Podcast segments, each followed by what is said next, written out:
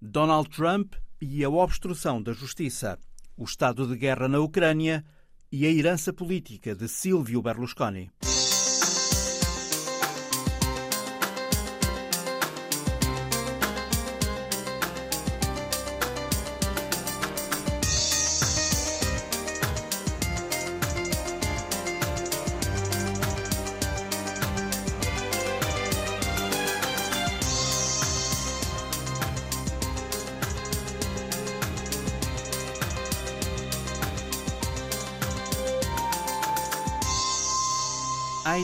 Cannon, 42 anos, natural da Colômbia, filha de um norte-americano e de uma cubana que fugiu após a Revolução Castro.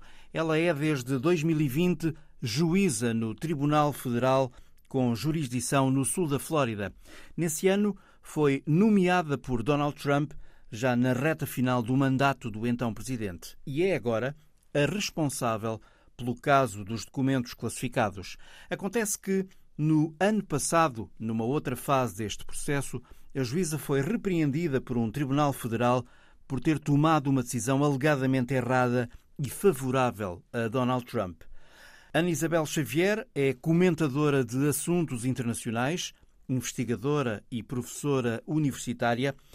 Ainda não é claro se Eileen Cannon será a responsável pelo processo até ao fim, mas o nome dela pode, desde já, configurar mais uma entropia neste processo? Quando o nome de Ellen Cannon foi uh, anunciado, essa entropia já uh, começou. Ou seja, sabe-se desde logo que ela foi nomeada por Donald Trump em 2020 e que uh, ela não está neste processo desde o início. Aliás, este processo de acusações a Donald Trump acaba por ser iniciado por um procurador especial, Jack Smith, o mesmo que conduz a investigação ao assalto ao Capitólio de janeiro de 2021, mas rapidamente eh, se começaram aqui a criar duas situações paralelas. A primeira é o, é o facto de Donald Trump estar a ser, neste momento, enfim, indiciado por crimes federais na Flórida, um Estado que eh, é mais eh, benéfico a Donald Trump, no sentido em que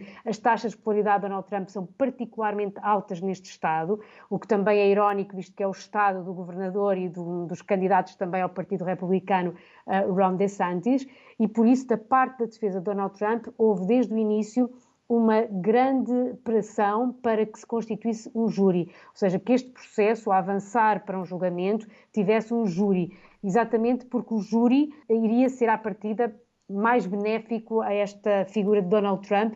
No caso de Ellen Cannon, nós também sabíamos, eh, até quando ela foi nomeada por Donald Trump, que ela tem, de facto, um historial uh, bastante, eh, até, digamos assim, conservador e que tinha também já um historial que, enfim, que, não era particularmente que não era completamente transparente naquilo que, que se esperava.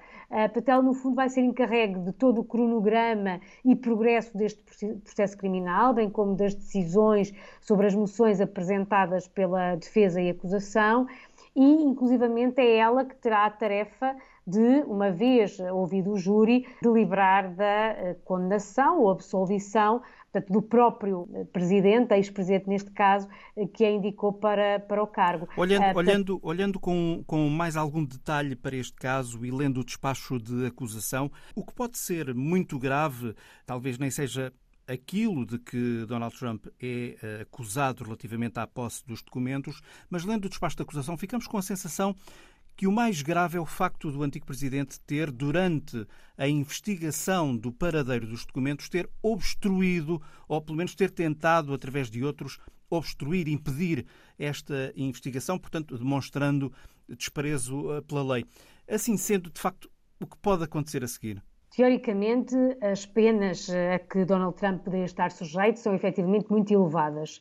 Ele poderia ser condenado até 10 anos de prisão por colocação em perigo da segurança dos Estados Unidos, por 5 anos por falso testemunho relacionado com uma carta na qual os advogados asseguravam que tinha devolvido os documentos, mas de facto o mais grave é a obstrução à justiça. E aí a pena pode chegar até aos 20 anos por ter ocultado intencionalmente informações aos investigadores e também imagens que foram captadas por câmaras de vigilância que mostram, aliás, vários funcionários da Donald Trump a movimentar uh, várias caixas na véspera da chegada do FBI.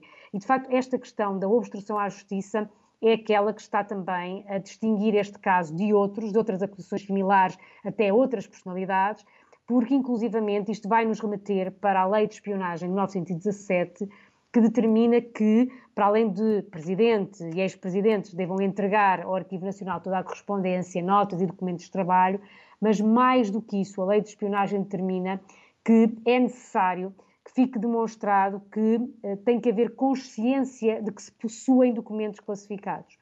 Ora, esta é que é a questão. Ora, Donald Trump não só não permite ao Arquivo Nacional que vá eh, levantar esses mesmos arquivos presenciais. Aliás, o Arquivo Nacional pressiona Trump para fazer essa entrega dos arquivos e só um ano depois é que chegam 15 caixas. O Arquivo Nacional considera que ainda há muito material que deve ser entregue e aí é acionado o FBI em junho de 2022, que recupera mais 38 documentos confidenciais adicionais, regressam em agosto de 2022 já com mandato policial e aí a operação recuperou 11 mil documentos e é aí que se descobre, portanto, em agosto do ano passado, que há segredos nucleares norte-americanos e um plano de ataque militar contra uma potência estrangeira e por isso tudo isto não pode estar na posse de um ex-presidente e que isto representa uma violação da lei da espionagem.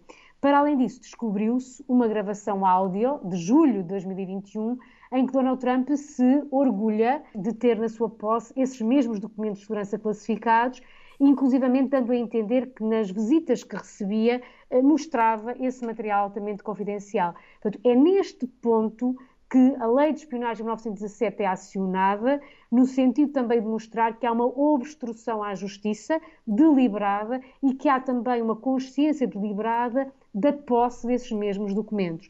Isto é importante porquê? Porque nós sabemos que recentemente têm surgido acusações similares quer a Joe Biden, o atual presidente, quer a Mike Pence, uhum. antigo vice-presidente de Donald Trump e também atual candidato ao Partido Republicano, mas como ambos cooperaram imediatamente com a Justiça e revelaram não ter consciência desses documentos serem classificados, a questão não avançou para outro tipo de acusação. E, portanto, é a primeira vez que há efetivamente esta precedência de um crime federal a um antigo presidente, mas o que efetivamente está em causa e aquilo que pode levar a uma maior pena de prisão e que pode ter uma moldura penal até 20 anos é efetivamente a questão da obstrução à justiça. E ficamos com a sensação de que tudo isto ainda vai um pouco no adro, eh, porque a somar este caso existem outros processos, o papel que Trump terá tido na invasão do Capitólio uh, e, e, pode estar para chegar um outro, também importante, via a Procuradoria Estadual da Geórgia,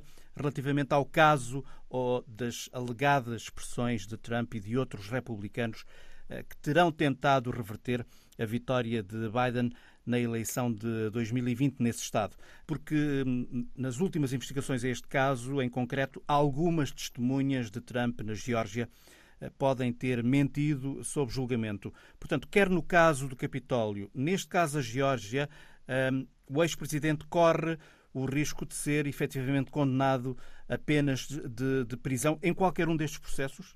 Corre esse risco, mas também há aqui uma questão importante. Nenhum dos processos, e eles são de facto todos muito graves, embora estejamos aqui numa escalada, efetivamente este caso um, da obstrução à justiça por posse de documentos classificados é o mais grave de todos estes mas na verdade nenhum destes casos vai impedir Donald Trump de se manter na corrida de candidato a candidato republicano às primárias e também não o impede de assumir o cargo de presidente caso ele ganhe as eleições. Aliás, na verdade, o grande debate que neste tudo momento isso, Estados Unidos... Tudo isso parece estranho. Parece muito estranho e não é por acaso que neste momento nos Estados Unidos o grande debate que se coloca é do próprio Estado da democracia, do próprio Estado da justiça e muitos já olham para as eleições de 2024 como um referendo sobre o Estado de Direito, onde parece que por um lado temos um ex-presidente que uh, pode ser condenado por uma série de crimes, em que efetivamente o, o crime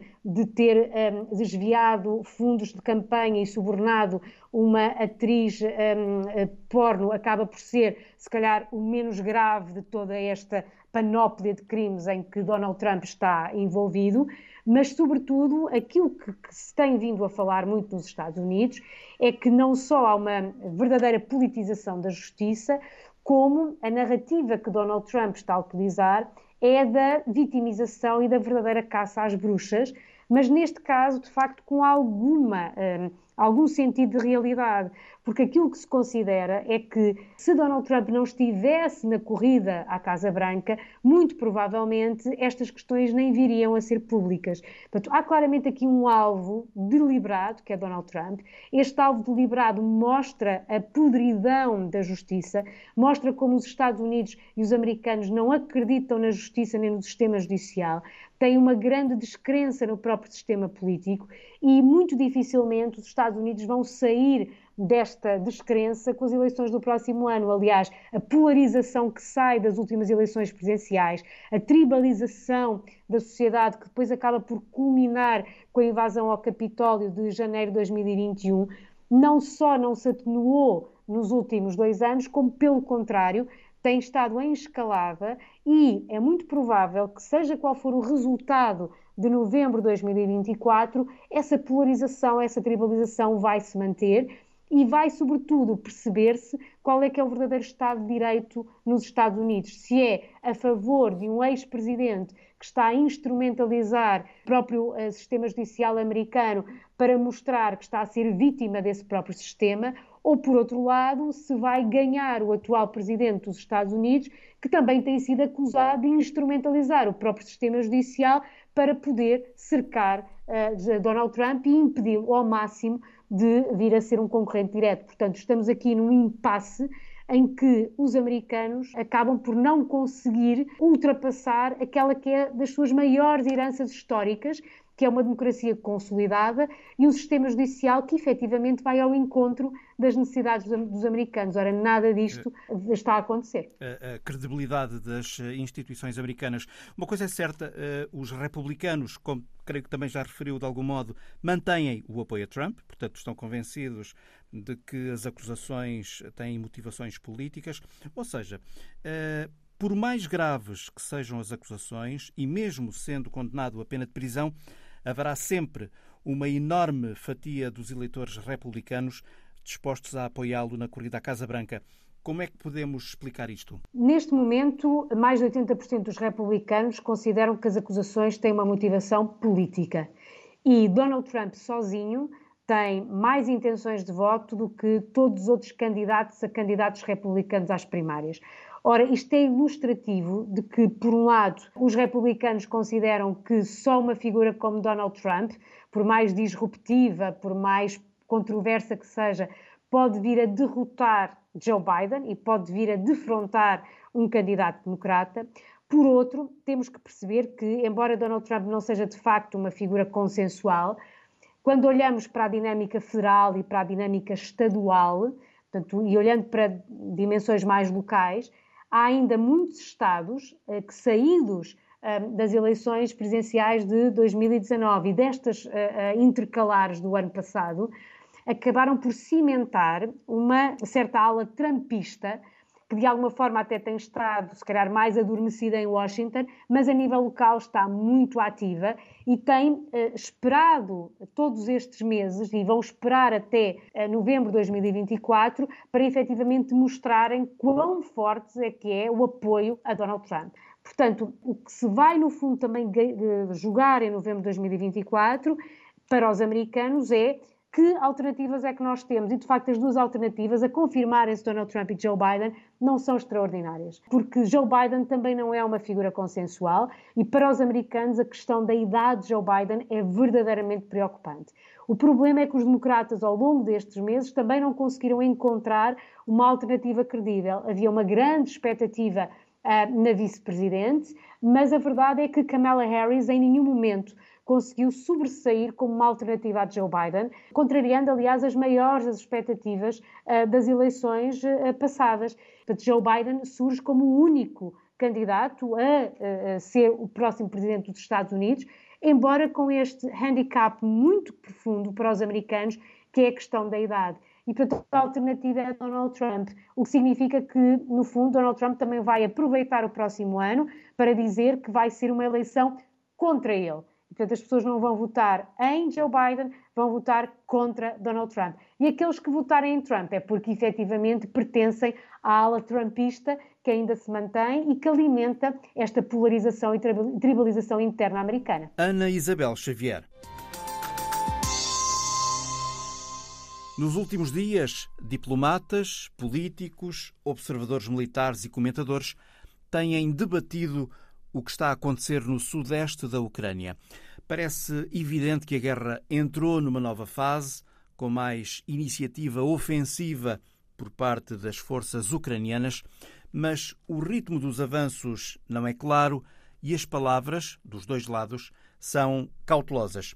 Os russos asseguram que têm repelido todos os ataques, Kiev garante ter recuperado o controlo de mais de 100 km quadrados de território. Acontece que, sem observação independente no terreno, é difícil elaborar um juízo real, verdadeiro, sobre o que está a acontecer. Bernardo Pires de Lima é comentador de assuntos internacionais da Antena 1.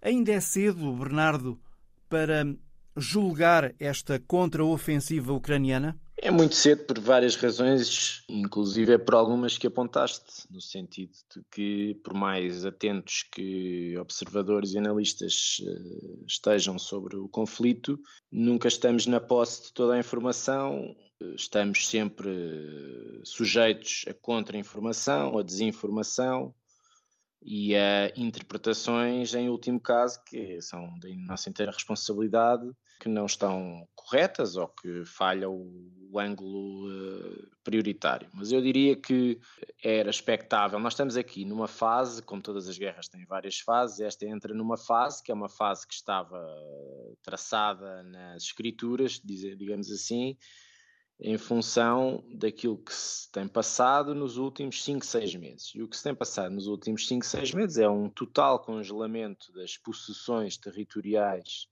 russas, que eu diria que anda ali nos 15% do território, e portanto continuam ali muito estagnadas, cristalizadas no Donbass e na zona mais a sul sem qualquer tipo de avanço, e portanto, neste hiato de tempo, depois das contraofensivas de sucesso do último trimestre de 2022, contraofensivas ucranianas, nós tivemos um tempo para avaliação das condições estratégicas de parte a parte, das baixas, da, da deterioração do material militar e, sobretudo, da concretização dos apelos, nomeadamente ucranianos, a um apetrechamento do seu aparelho militar. Esse aparelho militar precisaria de dar um salto qualitativo tecnológico do ponto de vista quer da artilharia, quer de, de poder eh, terrestre, ou seja, tanques de última geração.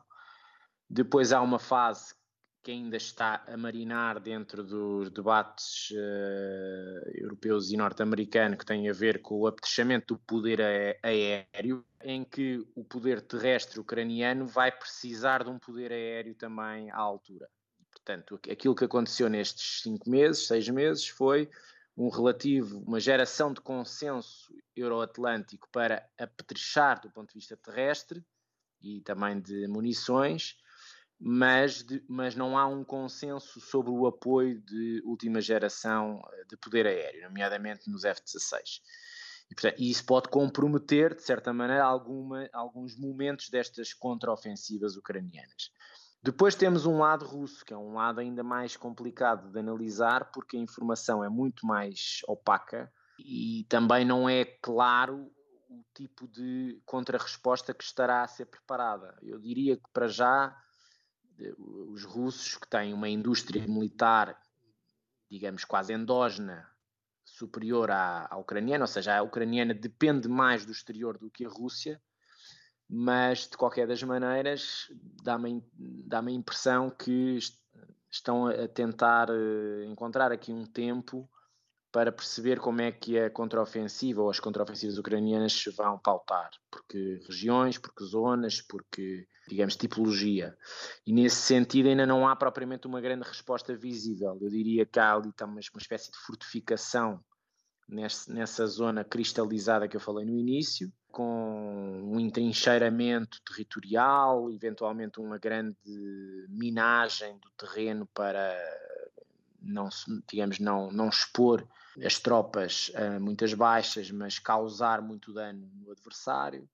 E depois a incógnita é saber a capacidade de resposta também nestes cinco meses, que tipo de apetrechamento novo é que existiu do lado russo. Portanto, nós estamos mais ou menos neste contexto. É?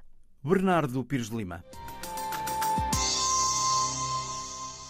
Berlusconi, sem herdeiros políticos diretos na família, os filhos optaram por não seguir o caminho do pai na política.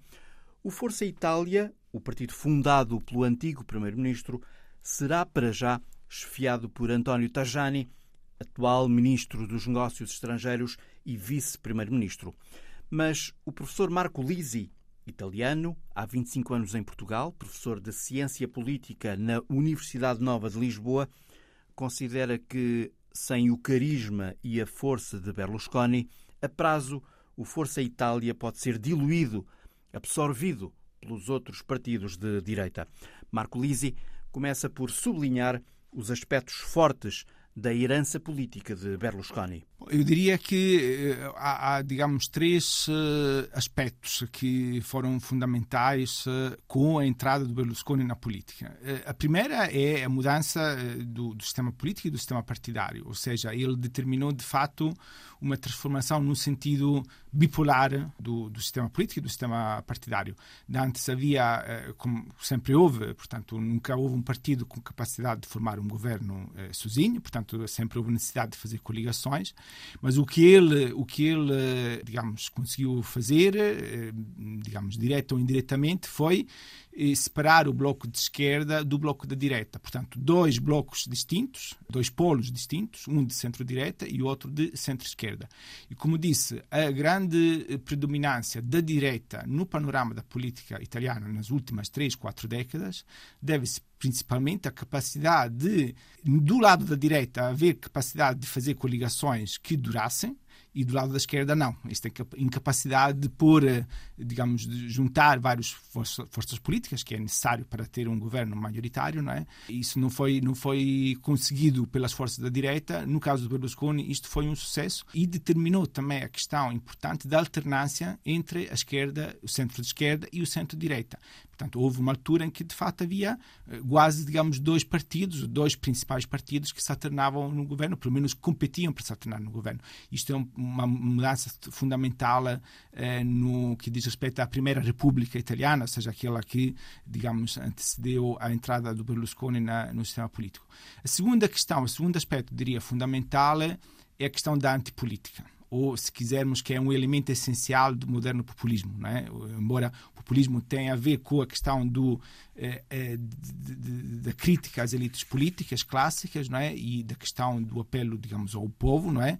Eh, mas, de fato, a ideia, ele foi precursor nessa, nesse aspecto, no sentido de, de, de, de um, enfatizar a sua própria imagem como um outsider, criticar tudo o que era, tinha a ver com a velha política, não é? e, portanto, tudo a forma, digamos, clássica, tradicional. De algum modo ele ajudou a, digamos, a antecipar uma onda mundial populista que hoje já varre um pouco o mundo, um pouco por todo lado. Sim, isso, isso foi, digamos, fundamental na, eh, na, Segunda República Italiana, portanto, a nível nacional.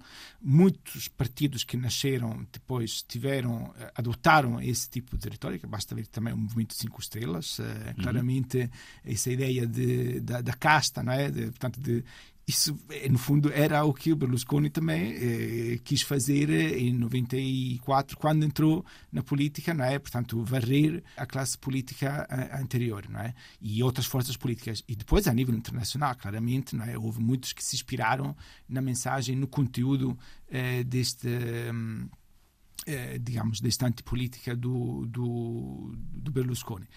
E depois, o terceiro aspecto que acho que também é importante é introduzir, eh, portanto, como legado, não é? Portanto, o legado a nível político, também, quer a nível nacional, quer a nível internacional, eh, introduzir uma, uma, uma, uma, política diferente do ponto de vista da comunicação, muito mais profissionalizada, com as modernas técnicas de marketing. Portanto, ele vinha, digamos, da, da, da, do mundo empresarial e, portanto, transportou as técnicas de marketing empresarial para a esfera política, não é? Portanto, tudo o que tem a ver com a questão das campanhas eleitorais, eh, a mensagem, eh, testar o conteúdo dos slogans, não é? Falar assim, isso, obviamente, era desconhecido eh, no, a, a, nível, digamos, das campanhas eleitorais em Itália, não é?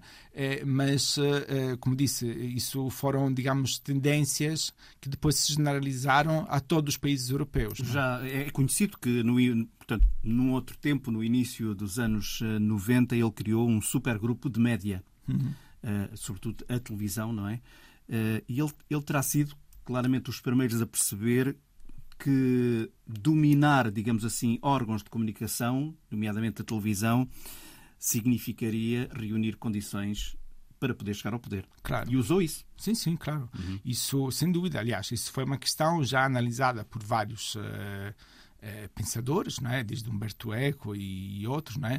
De facto, a, a capacidade de dominar, uh, digamos, a opinião pública não é? através dos meios de comunicação quer televisões, quer os jornais, porque eh, aqui temos que pensar que eh, desse ponto de vista, a Itália não era muito, não, não, não, seguia, digamos, muitas tendências de outros países europeus, no sentido em que, até os anos 90, o principal meio, digamos, de comunicação política eram os jornais. Os jornais. Não, era, não era a televisão. Não é? Isso mudou com as o pessoas, As pessoas leem, ou pelo menos é, liam. É, e de hum. fato foi ali uma grande batalha que ele travou, porque sabia, obviamente, da importância dos jornais, com o Carlo de Benedetti, que era o outro grande empresário do, do meio da comunicação, não é? que na altura tinha, era proprietário da República, portanto, um jornal de, de centro-esquerda, não é? e houve ali uma, uma, uma, guerra entre os dois, não é? do ponto de vista não só comercial, mas político também, não é? Uhum. para tentar uh, conquistar uh, o eh, digamos, a, a, principal fatia, digamos, do, dos eleitores e, do, e do, dos consumidores desse ponto de vista, não é?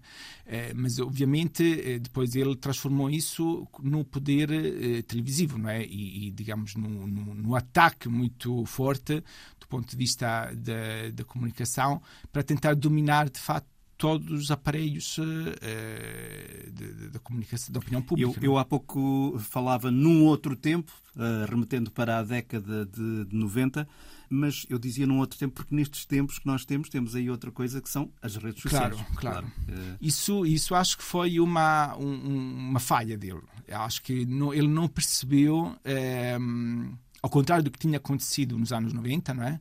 É, e, exatamente com o poder de, do meio televisivo, ele não percebeu o impacto das redes sociais. Ele, de fato, não, não, não, não conseguiu é, utilizar as redes sociais é, da, da mesma forma como tinha utilizado outros meios de uhum. comunicação.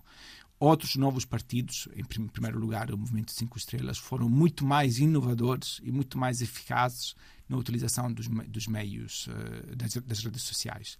E ele, quando entrou, foi demasiado tarde e foi de uma forma não eficaz. Uh, mesmo na última campanha eleitoral, ele criou um canal do TikTok, mas era ridículo. Hum. Ele não conseguiu, obviamente, ele tinha já uma idade muito avançada, tinha mais de 80, 80 anos.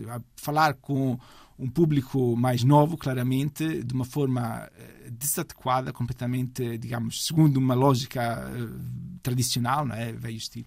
Ele não conseguiu, de facto, uh, acompanhar essa transformação do, da última década não é? Hum. e, e, da utilização das redes sociais, e isso também foi, talvez, um dos fatores que contribuiu para, para o seu declínio, entre outros, não é? Mas, sem, sem dúvida, esse foi um dos aspectos menos conseguidos do ponto de vista, pelo menos, da comunicação política. Nos últimos anos, eh, Berlusconi já não estava propriamente na primeira linha da, da política italiana, devido à idade e também a alguns problemas de saúde que foram eh, surgindo. Como é que a morte de Berlusconi Uh, que cenários abre agora para a direita em, em Itália? Sim, isso de facto já. Um, já nos últimos anos, desde que, eh, portanto, o Berlusconi eh, apareceu mais enfraquecido por causa da doença e, e houve, digamos, uma uma campanha, digamos, para adquirir personalidades e pedaços dentro do partido de Força Itália, porque já eh, era previsível que o partido pudesse sobreviver para além da própria figura do Berlusconi, porque o partido foi criado por ele, era ele, portanto, o partido identificava-se, identifica-se ainda no, no, líder, não é? Estamos a falar do Força Itália. Do Força Itália, uhum. sim. A maneira de, portanto, o Força Itália é um partido altamente eh, pessoal, personalizado, não é? Em torno da figura do líder. E a única maneira para esses partidos poderem sobreviver é, é um bocado a maneira da Frente Nacional em França, ou seja, fazer com que a dinastia familiar é? Eh, possa, digamos, ocupar os lugares eh, deixados vazios pelo líder, digamos, fundador. Não é? Isso não aconteceu em Força Itália, por várias razões. Eh, ninguém da família dele ou perto, digamos, dele, não é? digamos, mostrou interesse ou potência para. Sim, ou ele não quis, ele não, não, quis. Não, não, se sabe, é? Mas de facto não houve esta passagem, esta preparação para a sucessão, né? e que só possível nesse sentido, né? ou seja, um dos seus principais. E, portanto, o que é que acha que vai acontecer? Eu acho que vai ser absorvida por outras forças políticas. Eh, portanto, ou muitos deles vão ser. Eh, eh, vão subir para o cargo de vencedor, neste caso para a Meloni, para o partido da Meloni, não é? Ou vão... Sim, até porque o Força Itália faz parte desta coligação exatamente, que está agora no, exatamente. E a Meloni precisa de Força Itália para ter a maioria no Parlamento. Uhum. Portanto, há aqui um problema que é como gerir, de fato, agora o apoio de Força Itália na ausência do, do seu próprio líder. Não é? Antes era fácil, porque, como disse Berlusconi, digamos, conseguia muito bem fazer eh, esse tipo de alianças e acordos com os seus eh, parceiros, eh, mas agora já não há esta ligação pessoal, portanto, esta confiança pessoal que se tinha criado já há muito tempo, né? e é, é muito mais difícil. Portanto, eu acho que eh, Força Itália dificilmente, por uma questão, como disse, de liderança e por uma questão de recursos, porque os recursos de Força Itália eram os recursos que vinham, de, digamos, do império pessoal do do Berlusconi, né? Portanto, acho difícil que se possa manter eh, tal e qual como era antigamente, né? Portanto, pode eventualmente haver um núcleo que vai recriar o outro partido, tentando, digamos, adotar as mesmas linhas do ponto de vista programáticas e, e ideológicas, né? Mas eu acho mais provável que eh, aos poucos Força Itália desapareça, se desintegre e que passe vai diluindo, vai diluindo noutras forças, forças políticas. Sim, algumas, como disse, da, do atual governo, portanto sobretudo os irmãos de Itália, não é? mas há outras forças políticas do centro que já se manifestaram eh, disponíveis, digamos, a receber eh, deputados ou outros dirigentes do, do próprio partido. Não é? Algumas pequenas forças do centro que são de facto muito próximas do ponto de vista das linhas uh, estratégicas e programáticas do, do Força Itália e, portanto, aqui é uma questão de cálculo eh, sobre o timing, qual é que será, digamos, o tempo melhor para fazer esse. e as perspectivas de sucesso. Né? Eh, agora, as eleições legislativas eh, ainda não se prevê que, que se disputem em, no, no, curto prazo, né? há as eleições europeias que uhum. não são assim muito importantes porque os lugares uh, disponíveis são sempre muito poucos, né? Portanto, acho que aqui uh, o grande desafio vai ser sobretudo a nível, uh, de, a nível local das regiões e das eleições autárquicas, algumas delas vão acontecer no próximo ano e que são muito importantes e aí é que vamos ver, digamos, o grosso de Força Itália onde é que se vai colocar. Se dentro da atual coligação, num de alguns dos, dos partidos de, de, da atual coligação ou nas novas forças políticas para tentar criar, ou seja, reforçar os partidos de centro que são importantes e que, obviamente, com a morte de Berlusconi deixaram um certo vazio. Não é? Agora, uhum. a questão é saber até que ponto a Meloni vai conseguir fazer esta mudança para, digamos, tentar uh, ocupar este vazio, não é? E, portanto, fazer uma passagem de maior moderação para tentarem eh, atrair não só o eleitorado de Força Itália, como também o, algum dos seus dirigentes. Marco Lise. Perto de 30% dos adultos da União Europeia já consumiu drogas ilícitas pelo menos uma vez na vida. São mais de 83 milhões de pessoas. A cannabis é a droga mais consumida, seguida da cocaína. Esta semana, o Parlamento Europeu aprovou a criação da Agência da União Europeia de Luta contra a Droga, que irá substituir dentro de um ano o Observatório Europeu que está sediado em Lisboa. À conversa com a jornalista Andréa Neves, a eurodeputada relatora, a socialista Isabel Santos, conta que se pretende apurar ainda mais o sistema de alerta precoce, torná-lo mais rápido e eficiente. É uma realidade em evolução, em grande mudança e com grandes desafios. Não é por acaso que surge agora a nova agência uh, europeia para as drogas, que vem substituir o Observatório Europeu para a Droga e a Toxicodependência. O que se pretende é um organismo com mais capacidade de intervenção, tendo em conta que esta é uma realidade em constante mudança. Sim, com mais capacidade de intervenção. Nunca houve uma tão grande quantidade e diversidade de drogas em mercado e uh, uma tal evolução nos consumos, uh, de forma que se torna muito importante ter uma agência devidamente apetrechada para mais rapidamente tratar informação, receber informação, tratar essa informação, emitir alertas rápidos, e o sistema de alertas rápidos uh, tem já 25 anos, mas uh, sai agora reforçado, com uma rede reforçada de pontos focais nos diversos países, que vai permitir essa mais rápida detecção de novas formas de consumo e de, de novas substâncias em mercado e, a partir daí, emitir os devidos alertas para os diferentes países e para as institui instituições europeias, de forma a que se desenvolvam ações integradas, sustentáveis, de forma a dar resposta naquilo que tem a ver com a prevenção, com a diminuição de, de, riscos e danos e também a promoção de políticas de tratamento e, eh, de, e como é evidente, também de reinserção eh, social, porque a utilização de drogas eh, não tem só efeitos ao nível da saúde, tem também efeitos que se traduzem ao nível da violência, da criminalidade, uh, ao nível da inserção social de, das pessoas que caem em, em, condições de toxicodependência. Há todo um impacto uh, social que tem que ser trabalhado e que deve ser trabalhado com políticas cada vez mais integradas, até porque sabemos que hum, estes fenómenos não conhecem fronteiras e, e a situação num país acaba por influenciar a situação de outros países.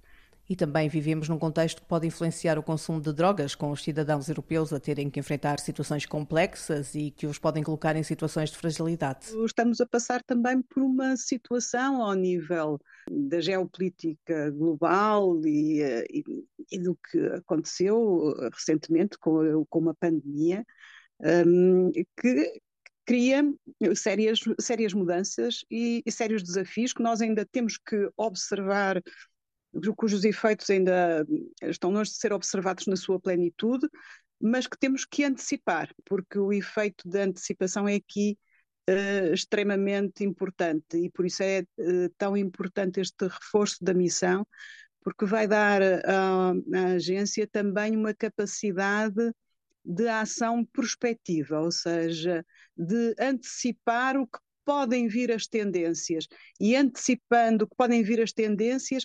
apetrechar cada um dos países e a União Europeia no seu todo, no sentido de estarem devidamente capacitados para responder aos problemas que possam surgir.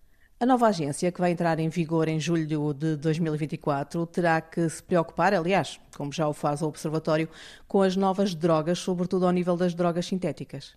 Um, assistimos à situação no Afeganistão e sabemos que o Afeganistão é um grande fornecedor de, de opiáceos.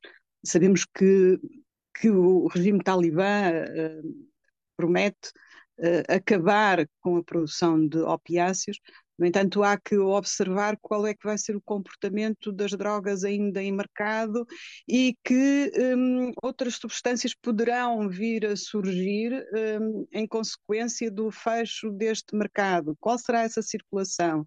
As substâncias psicoativas que estão a surgir uh, vendidas de, até pela internet um, e rotuladas uh, de outras formas, uh, muitas vezes indevidamente rotuladas, e cujo acesso por via da internet se torna cada vez mais fácil. Há todo, ao nível da, da, prevenção da ação criminal, ao nível da prevenção dos consumos, ao nível dos alertas e ao nível da redução dos danos e do trabalho que é necessário fazer eh, naquilo que tem a ver com a, com a saúde, a saúde pública, há muito, muito, eh, de facto, a fazer e por isso se mostra tão importante uh, mais, esta agência ter mais recursos e uma missão reforçada na sua ação. O facto de haver uma linha cada vez mais fina entre drogas lícitas e ilícitas e uma constante renovação das drogas disponíveis nos mercados implica que a agência desenvolva uma forte cooperação com outras instituições, até porque os dados de 2021 mostram que na Europa foram detectados 400 novos laboratórios de drogas sintéticas. Sim, uma forte colaboração também com as entidades de segurança, eh, como é evidente, porque de facto a Europa deixou de ser apenas um, um, um destino de consumo e de venda mas passou a ser também passou a, ter também a produção de, de, drogas e de drogas sintéticas em laboratórios altamente perniciosas e com efeitos altamente perniciosos.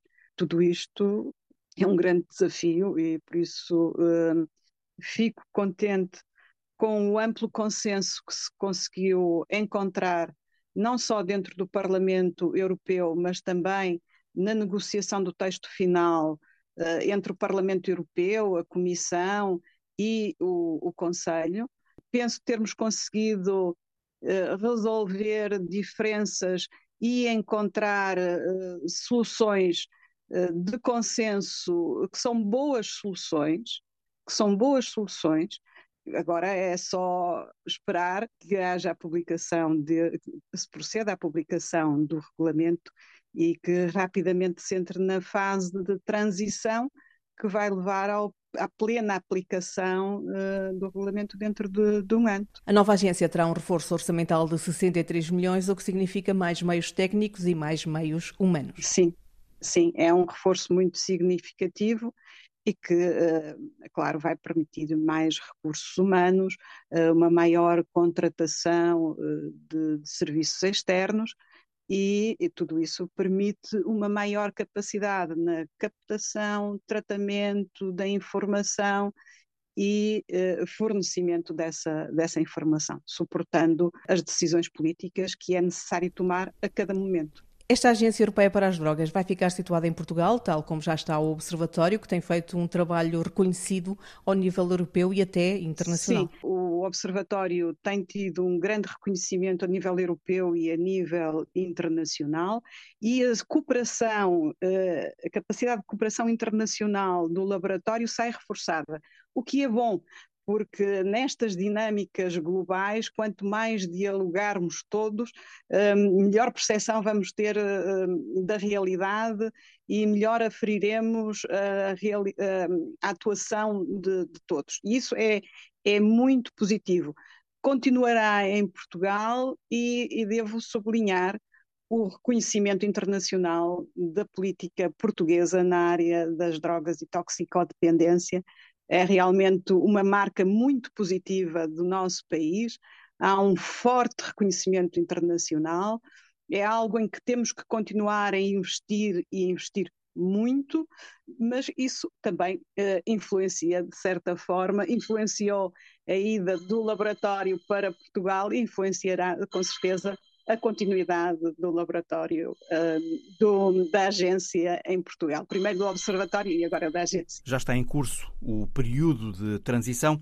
Dentro de um ano será reforçada a luta contra as drogas, ao tornar o atual Observatório Europeu da Droga numa agência com mais objetivos e orçamento reforçado.